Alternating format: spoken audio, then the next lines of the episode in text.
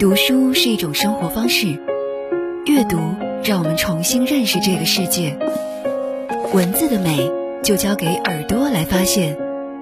阅读好时光，倾听朗读者，让我们在书中寻找诗和远方。一零零九阅读好时光，大家晚上好，这里是一零零九阅读好时光，我是范范。今天为你分享的文章是《最是人间留不住》，作者杜娇。大家过来看一看，瞧一瞧，正宗的传统老冰棍儿。在人潮涌动的街头，迎着翻滚的热浪，只见一名头戴军绿帽、身着海魂衫、胸前抱着军绿色箱子的小伙子，正不停地吆喝着。为了找回儿时的味道，我也凑上前去买了一根，打开简易的包装，轻轻地咬上一口。熟悉的味道把我拉回到很多年前。豆豆啊，快回家吃饭了！豆豆啊，外婆给你买冰棍了！豆豆啊，伴随着外婆的呼唤，我从一个少不更事的孩子慢慢变成了少女，开始拥有了自己的生活。但那豆豆的声声呼唤却一直。萦绕在脑海。豆豆这个小名缘起于一次偶然。多年前，隔壁康婆婆家的女儿刚从美国回来，一提到美国，院子里的小朋友们都十分好奇，争相献出自己的豆豆、花生、胡豆等零食，只想大姐姐能多讲讲美国的故事。面对我们这群孩子，大姐姐摸着我的头，指着我捧在手心的豆豆，打趣地说：“你们看，这颗豆豆和他的脑袋是不是很像啊？想知道豆豆在英文里面怎么说吗？”小朋友们拼命的点头。豆豆在英文里面叫病，以后你们看到它就会联想到这个单词了。正从镀锌厂回来的外婆听到了这段对话，一个劲儿的点头，嘴里不停的念叨：“嗯，豆豆就是病，病就是豆豆，以后咱家豆豆也要有出息，到外国去看看。”从那以后，外婆就开始称呼我为豆豆，这一叫就是许多年。在我的记忆里。七岁以前的时光是最快乐的，因为那是只属于我和外婆的时光。还记得乡下曾经住过的老房子，青瓦土墙，房门上的红色五角星留下斑驳的颜色，纸糊的窗户，布置的门楣，掉漆的方桌，黑黢黢的茶罐，总有一种说不出的成就感。而侧房内有道玄关，我总是趁外婆不在家，钻到里面玩耍。在这片不大的泥土地里，外婆养着鸡、鸭、鹅，有时还会有别人家送的山羊。每次生气的时候，我也会偷偷地跑到这里，和这些小动物说说话，感觉心情会舒缓很多。老屋前有个很大的菜园子，刚开始只是种一些时令蔬菜，后来柑子树、柿子树、月季花、栀子花被陆续搬了进来。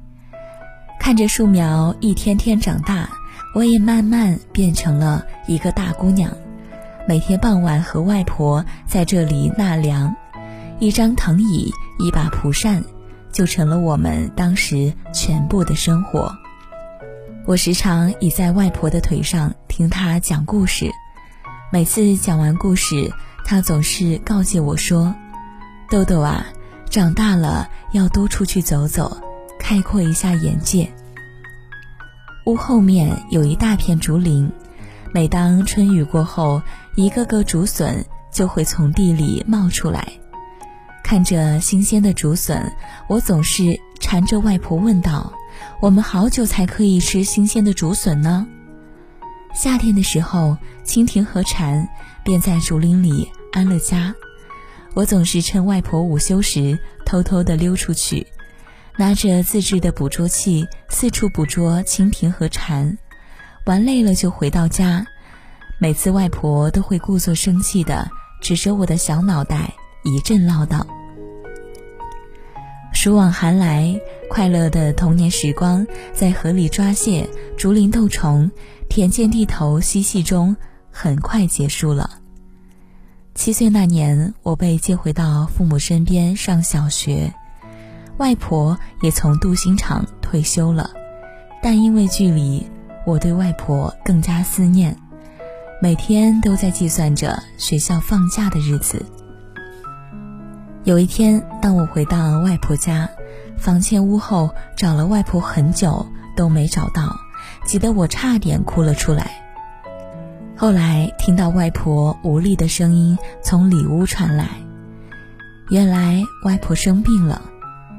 只见他憔悴地躺在床上，看到我后勉强打起精神，有气无力地说：“豆豆乖，外婆没事，快告诉外婆。”期末考试成绩怎么样啊？昏黄的灯光下，我蜷缩到外婆怀里，眼里噙满了泪水。再后来，我的大部分寒暑假都被兴趣班占据，和外婆见面的时间越来越少。突然有一天，我接到妈妈的电话，她说：“豆豆，外婆快不行了。”她说想要见你，等会儿舅舅就会来接你。你听到这个噩耗，我瞬间就懵了，满脑袋都是外婆慈祥的脸庞，一幕幕陈年往事像电影一样在脑海里回放，整个人感到无力支撑，兀自蹲在地上哭了很久很久。当我赶到外婆家时。只见她平躺在床上，肚子和小腿已经肿得发亮，双手无力地搭在床沿，微皱的眉头、瘦削的脸庞，让内心的剧痛排山倒海而来。外婆，你快醒醒！外婆，我是豆豆啊！外婆，你说要等我考上大学啊！可无论我怎么呼唤，外婆。却再没有答应我。就这样，关于豆豆和外婆的一切不再鲜活，而是固化于我的脑海中，凝固成一个个永不能忘记的画面。这里是一零零九阅读好时光，我是范范，晚安。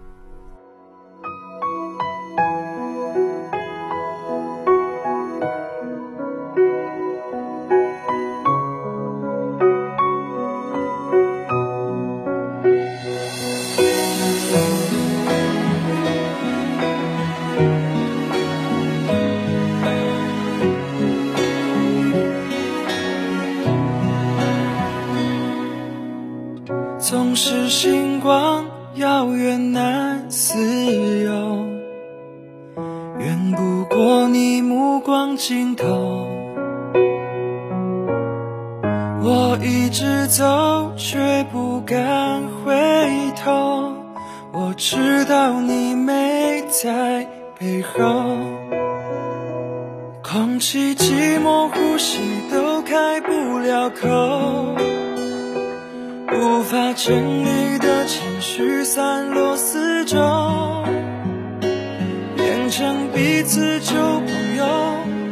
是身份在你的从此以后。爱过你这件事，是我最幸运的事。你心里的位置，遥不可及的深。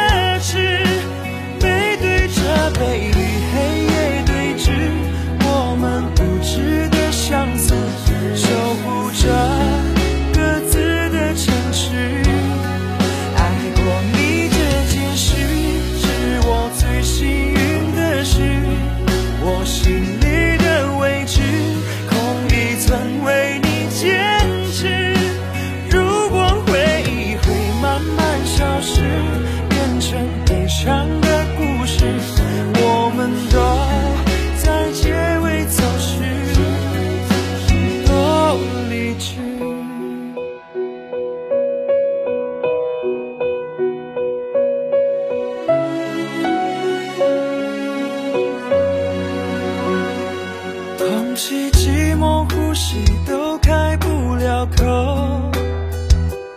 无法整理的情绪散落四周，勉强彼此旧朋友，陌生身份在你的从此以后。